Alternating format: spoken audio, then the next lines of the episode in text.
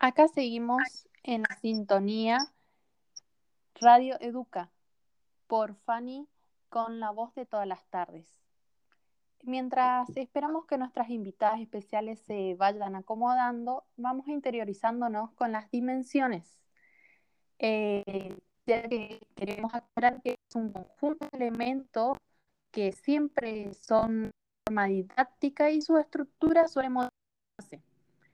Hay diferentes dimensiones, la dimensión organizacional, administrativa, pedagógico-didáctica y comunitaria.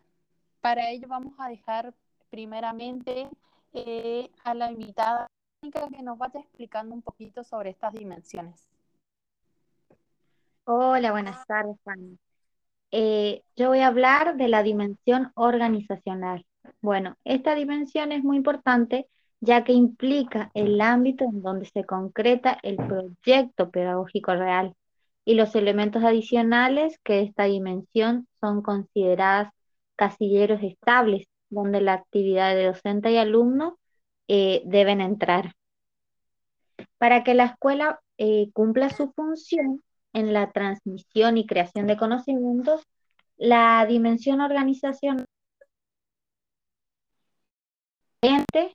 y debe facilitar los propósitos pedagógicos del establecimiento. Eh, requieren de un sistema de comunicación que funcionen de forma clara y precisa, que es fundamental a la hora de la, toma de decisiones.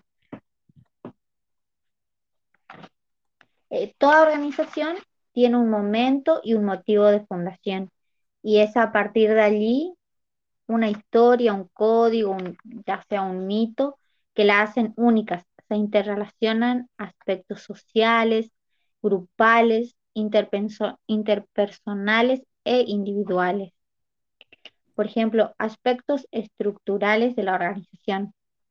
Hace referencia a la posición que ocupan los elementos de la, de la organización, la distribución de puestos de trabajo, la función, el compromiso, la responsabilidad en la tarea o actividades que realizan cada uno en las instituciones. Se han dado cambios eh, en la teoría de las organizaciones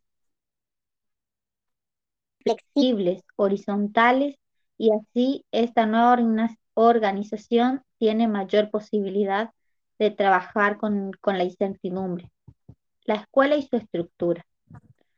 Los puestos de trabajo están asociados a cargos a los que se accede por méritos. Eh, existen diferentes cargos docentes o directivos, maestros, profesores, eh, auxiliares. Todas estas eh, son las tareas, son imprescindibles para que la escuela cumpla su función existe una distribución de poder que, posibilita su funcionamiento y posee un sistema de normas que regulan la vida organizacional. Eh, en conclusión, podemos decir que la posición que ocupa cada uno de los integrantes de la institución, los puestos de trabajo, la función, el compromiso, la responsabilidad en las tareas que realizan cada una, forman o constituyen la dimensión organizacional. Qué ah, interesante, eh, qué interesante todo lo que nos estás contando. Eh, quiere decir que todo esto son las funciones del equipo de conducción, ¿no? Claro, los, eh, del equipo de conducción de la institución educativa, que todos ellos posibilitan el buen funcionamiento de dicha institución. Bueno, ahora... Nos sirve la aclaración esa. Ajá, voy, a pasar a eh, la dimensión pedagógica didáctica. Esta dimensión eh, hace referencia a los propósitos y a los contenidos de la enseñanza, a la concepción del alumno y docente, del aprendizaje, a la relación pedagógica, a la confirmación de un vínculo con el conocimiento, a las estrategias didácticas y a la evaluación. Eh, es el espacio de encuentro, desarrollo y creación cotidiana de una propuesta curricular entre el alumno y el docente. Dichas prácticas pedagógicas cotidianas eh, que forman parte de esta dimensión están comprendidas por lo que realmente se está haciendo, por la diferencia existente entre el proyecto y su concreción y los resultados que se obtienen en ella.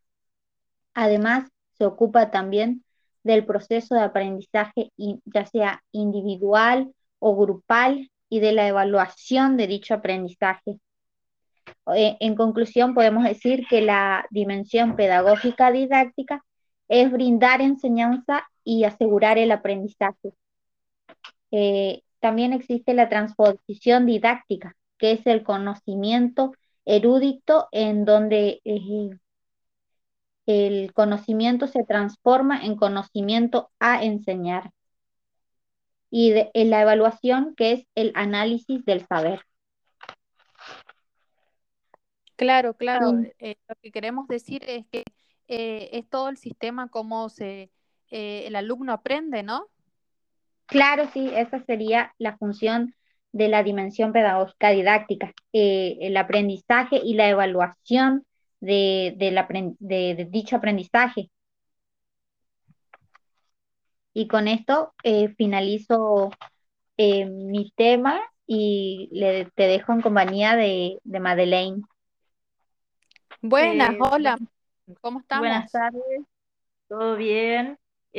voy a seguir con la dimensión administrativa que hace referencia eh, a las cuestiones de gestión de la institución.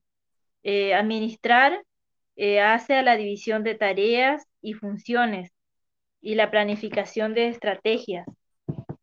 también encontramos que ésta se encarga de la previsión de recursos, diseño de estrategias para controlar el cumplimiento normativo, organización del tiempo y el espacio, información y comunicación. Este, es muy importante porque tiene que ver con el gobierno de la institución educativa.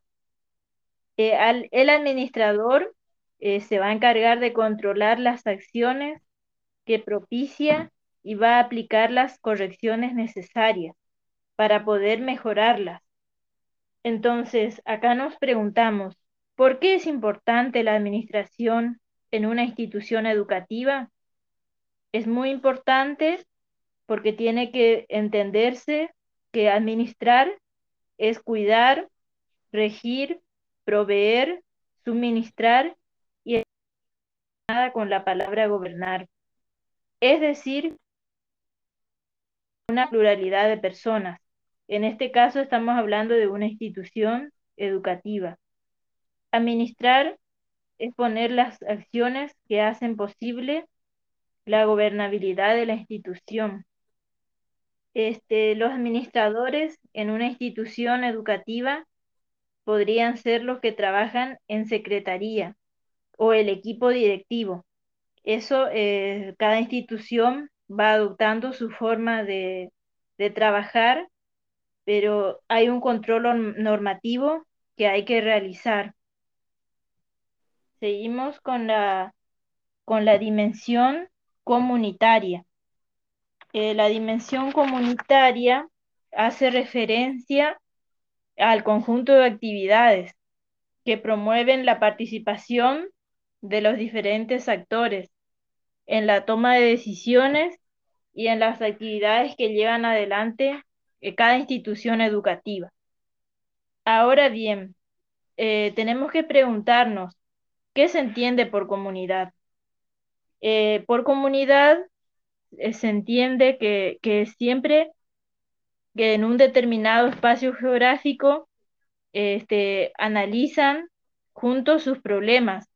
Podemos afirmar que ese grupo de personas es una comunidad. Según eh, su relación con el entorno, una institución puede denominarse abierta o cerrada. La abierta mantiene solo circuitos de circulación internos.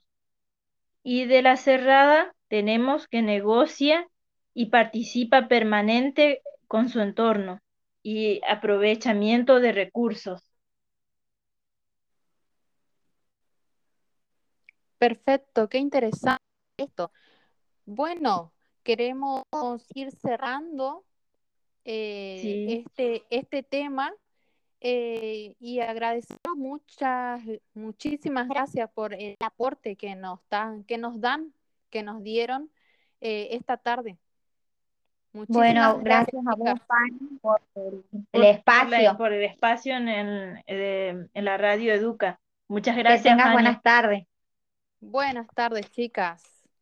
Buenos eh, oyentes, con eso queremos ir cerrando, eh, aclarando que las dimensiones eh, de la educativa es un, son unidades que conforman y con la diferenciación de tareas, funciones y en consecuencia también traen muchas responsabilidades. Así que todos los que están a cargo de las instituciones queremos darle un aplauso grande y mandamos el apoyo incondicional, ya que es una tarea em, que van sosteniendo para que una institución eh, eh, funcione correctamente. Hasta luego, oyentes.